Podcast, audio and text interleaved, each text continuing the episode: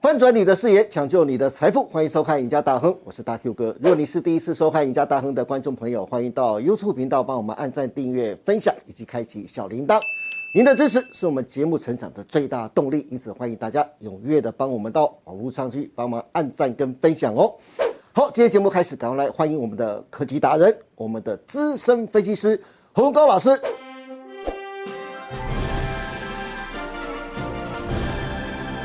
阿高老师你好，啊，大哥哥好，各哎位投资者大家好。欢迎阿高老师啊！哎，阿高老师，红海的科技日在礼拜二，也就是十月十八号登场了，展示了量产版的 Model C 以及五人房车 Model B 跟电动皮卡 Model V 呀、啊。这之前阿高老师都跟大家介绍过了，对不对？对董事长刘阳伟还表示，未来这三款的电动车将在台湾、泰国跟美国等地逐步生产啊。红海科技日除了三款的电动车之外，另外一个很大的亮点就是，哎，老师，你有看到那天红海科技日那天郭董现身了，有啊，开着 Model B，对不对？整个现场真是欢声雷动啊！哇，大家都感觉到好像就是为了看郭董而来的，不是为了看电动车哎、嗯，你这样子讲也是很奇怪、 他的生日，他都大家都要期待他来啊。对对对，它是一个非常重要的亮点啊，对对不啊对？因为它开着就是驾驶的 Model B 现身啊，它出来的第一句话就说、啊：“怎么样，这部车漂亮吧？我现在就想把它开回家。怎么样？这部车漂亮吗？漂亮。我现在就想把它开回家。”你看他开回家就直接开回家，还要跟大家说吗？ 他当属定了前董事长嘞，对不对？不过现场的掌声呢、啊还是非常的热烈啊。郭董说的没错，刘阳伟董事长不但帮郭董完成了长达十五年的电动车大梦，甚至还帮台湾许多产业、啊、走出了另外一条的康庄大道。刘安威董事长真的是非常令人敬佩的。不过，我特别想问阿高老师的是啊，红海在科技日秀出了三款的台湾自制的电动车啊，证明红海有造车的能力。那红海的股价是不是也准备要吹油门启动了呢？好，首先我们先讲一下客机是当天啊，然是后郭董开着这个 Model B。对，哦，这台红色的这个电动车，是哦，那内装外观哦，我感觉啊，我也是跟郭董的感受一样啊，真的哦、好想把它开回家。是哦，我也想呢、 嗯，好，那这对这台车呢，这个郭董呢开出来之后呢，当然他最后的致辞啊，好、有一句话非常的重要，哦，哪一句话？从制造的红海转成了这样科技的红海。对好、没他错感谢什么刘兄。是对刘董刘董事长，对对对，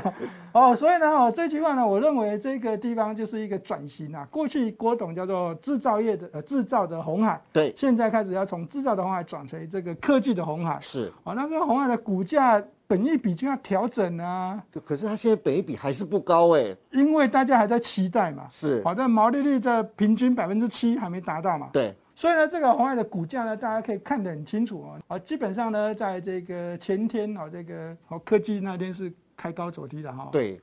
哦，这根黑 K 线看起来短线就比较有疑虑，哦，但事实上呢，投资朋友，今年的台北股市呢，从一八六一九的最高点往下跌，跌到现在了哈。我们凭良心讲，今年台北股市的股价呢表现呢，有很多股票都表现得很差。是但是红海整体的线路呢，如果制作单位把这个图缩小一点的话呢是，从去年年底十二月三十号的收盘价到今天的科技日的收盘价就好了，好不好？好，事实上呢，没有太多的变动哦。。对，另外一个是，如果我们把它还原全息，是，好了，那这个你在去年年底买进的都还是赚啊。哇，所以它这个基本上呢，红海的股价呢，虽然在今年的表现呢不是这么的突出，哦，赚钱的机会是有，但是不是赚很多，但是一整年下来的话呢，哦，这个股价上面的变化呢，哦，还是算是一个正报酬的。哇，老师这很难得哎，哎，今年买股票的，买哪一档股票的是没有赔钱的啊、买买科技股最少三成啊，对呀、有的还跌到五成 嘞，对不对？他买红海至少都不会赔钱，对啊已经是非常非常难得的了。所以呢，对这个大 Q 哥说，红海接下来股价会不会发动呢？是，会不会跟油门什么时候要给它吹下去啊？ 哦，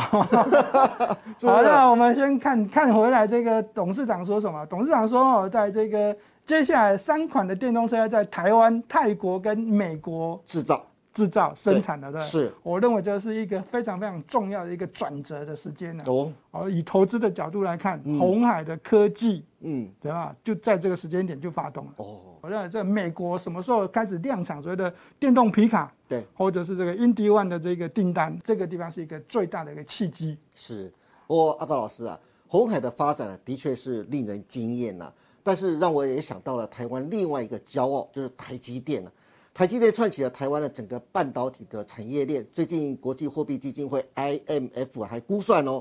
今年台湾的人均 GDP 啊，渴望在东亚这边呢、啊拿下第一名。台湾的半导体发展功不可没，但是今年以来半导体却利空频传呐、股价遭到大幅的修正。网友甚至还哭诉说啊，台湾的半导体已经成为半导体，就是被绳子绊倒的那个绊倒这样子。像是台积电的股价，从今年一月十七号的高点六百八十八块啊，当时的市值是十七点七六兆台币，到十月十七号已经蒸发了就是七点四兆台币。全球的市值排名也从一月最风光的第八名掉到了十七名，掉了蛮多的。对，对，甚至很可能会痛失亚洲一哥的宝座啊！阿高老师，台积电的后市你又是怎么看的呢？另外，我还听说啊，原来台积电的 logo 里面还暗藏玄机啊！到底台积电的 logo 里面有什么秘密跟故事呢？赶快来跟大家来讲一下。好，那嗯这个大 Q 哥的问题还是比较对股价上面变化比较重视了哈。投资人都很关心、啊，哎，台积电的股民股东人数已经来到了一百四十多万了，没有错啦，这个在今年年初的时候，这个总市值是全世界排名前十名哦。对哦如果这大家有看我这个财经护城河的影片的话呢，我事实上我在这个节目上面就已经跟大家讲，我当时我认为它的市值是太高了，太高了。对，价格哦是这个比较高的。是，好，那但是呢，股价现在已经跌到这五百块之下，对，我认为五百块之下都是千载难逢的好买点啊。是但是股价还是喋喋不休。那当然跟台湾的地缘政治呢有一些风险的这个意识有关。但是呢，我还是告诉大家，你一定要有信心哦，因为这个台积电的未来的展望呢还是非常非常的不错。那全世界呢的技术制程上面呢，啊，它就是的翘楚，啊，这个台积电的这个 logo 上面也跟大家讲了哦，大 T 不要用，大 T 不要，用小 T。为什么不要用大 T 呢？大 T 那个 T 就没有传出去，有没有？对这是这个出人头地的这个意思的，对不对对对对哦对是我们的文字学啦。嗯对，在去年的时候呢，哦，这个台积电就把这个大 T 哦，这个改成一个小 T。是，好，所以呢，这个半导体呢，这个台积电到底有没有出人头地？答案是有哎，嘛？真的是有啊，那股价有没有这个冲高？也冲高了。有啦，哈。对我们就直接讲两利率来看啊，logo 就直接说了，哦 logo 怎么看？ ，logo 就是那个点有没有？大家可以看得很清楚，那个黑点吗？制作单位提供的这张图，是，哦，那个 TSMC 啊，那个左边那一张的黑点比较多，对右边比较少。对，好，这代表是什么？两利率不错，所以就是左边那个良率率比较低，那是以前的。以前的时候良率率比较低，对那现在良率率比较高，所以黑点比较少。对，那我再跟大家讲，那这个台积电呢，在过去的十年呢，做一些这个制程上面的改变，啊，从五纳米到四纳米，好，再对到三纳米，对都是 FinFET 的制程。是它只要沿用 FinFET 的这制程呢，它的良率率呢就会快速的拉高。啊，就像这个最近的讯息上面有指出嘛，对，台积电就直接跟苹果、跟超伟说我要涨价了，嗯，对，三纳米代工价格就是要涨价。是，哦，为什么？因为南韩三星的三纳米的制程技术做出来了，是做出来了，但是呢，良率率非常的低。哎，老师，那照你这样讲的话，那三星的 logo 那边后面那个网状，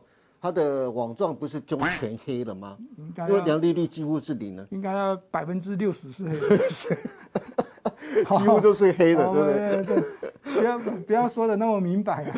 啊。好，那但是呢，我们还是跟他讲，台积电真的在三纳米上面的良率率拉高的非常的快。是好，那这个代工价格呢，似乎哦原本传出说没有谈成嘛，对，后来又后来又达成协议了哦，哦，这应该是确定会涨价哦。阿高老师，刚才我们特别提到了所谓的台积电跟红海啊，你知道网络最近有个话题啊，就是假如四百块的台积电跟一百块的红海摆在一起的话，就像是最近啊，对他们两个都差不多这个价位都出现了。如果投资人想进场买的话，你知道今年投资人几乎都住进套房了嘛，钱也不多啊，对不对？那可是如果投资人还是很想买这两档的话，以你专业分析师的角度来看的话，你会优先选哪一档来投资呢？那如果从台积电跟红海的本益比或股净比的角度出发来看的话，超级比一比，你觉得谁最被低估了？A 第一个买台积电，B 是我只买红海 C 呢，我都不要买，因为最近股市的环境不是很好嘛，对不对？第一，我两个都想买，假如我钱挣的还够的话，我两个都想买。那老师 A、B、C、D，你会选哪一个呢？，好，我们就先用这个平心静气来讲啦，平好心不好静气，我没有激动。好，那通常呢，大家都会用本益比的角度来看。对，本益比现阶段来看呢，在这个时间点呢，当然看起来还是红海比较低啦。对，红海是十点一倍，目前台积电是十三点五倍。对嘛？呃对，那另外一个是用市值啊，对总市值的角度来看，是总市值现在还是台积电比较高啊比嘛，较高，对，绝对的对吧？那第三个就是所谓的这一个呃股息殖利率嘛，是股息殖利率看起来还是红海比较高嘛。是，对，哦，那这个以这去年的角度来看的话呢，配一配，这大概还是百分之五左右。我所以股息殖利率还是红海赢。在最后一个对，股价净值比，股净比。对，那现在红海的股净比是一点零五倍，将近就是一倍左右啊。那鸿海是台积电是四倍，对嘛？所以这以这个四个角度来看的 话，是哦，投哇，资朋友，那答毫无案呼之欲出啊，毫无疑问就是选红海啊。是优先选红海啦。对，那老师，我可以问一下，假如投资人呢、真的都很爱这两档个股，那如果他们都想要买的话，那你会怎么建议他呢？事实上，我的答案就是都可以买。所以呢，投资朋友，我们建议大家哈、这个如果你想要做比较短线一点，是当然是优先先选台积电，是因为跌多了会有反弹的几率比较大。哦，是好、那在这个红海的股价上面会比较偏向于这中长期上面的投资，然后在中长期上面投资上面的报酬率来看呢，我们就再再比一下哈、假设现在台积电股价就是四百块，红海的股价就是一百块，那请问你四百块要涨到八百块比较简单，还是从一百块涨到两百块比较简单？呃，一百块转到两百块会比较简单一点。好，那感觉上这个涨倍数好像也有困难度。是那我们涨百分之五十，可不可以？四百块涨到六百块，跟一百块涨到一百五十块，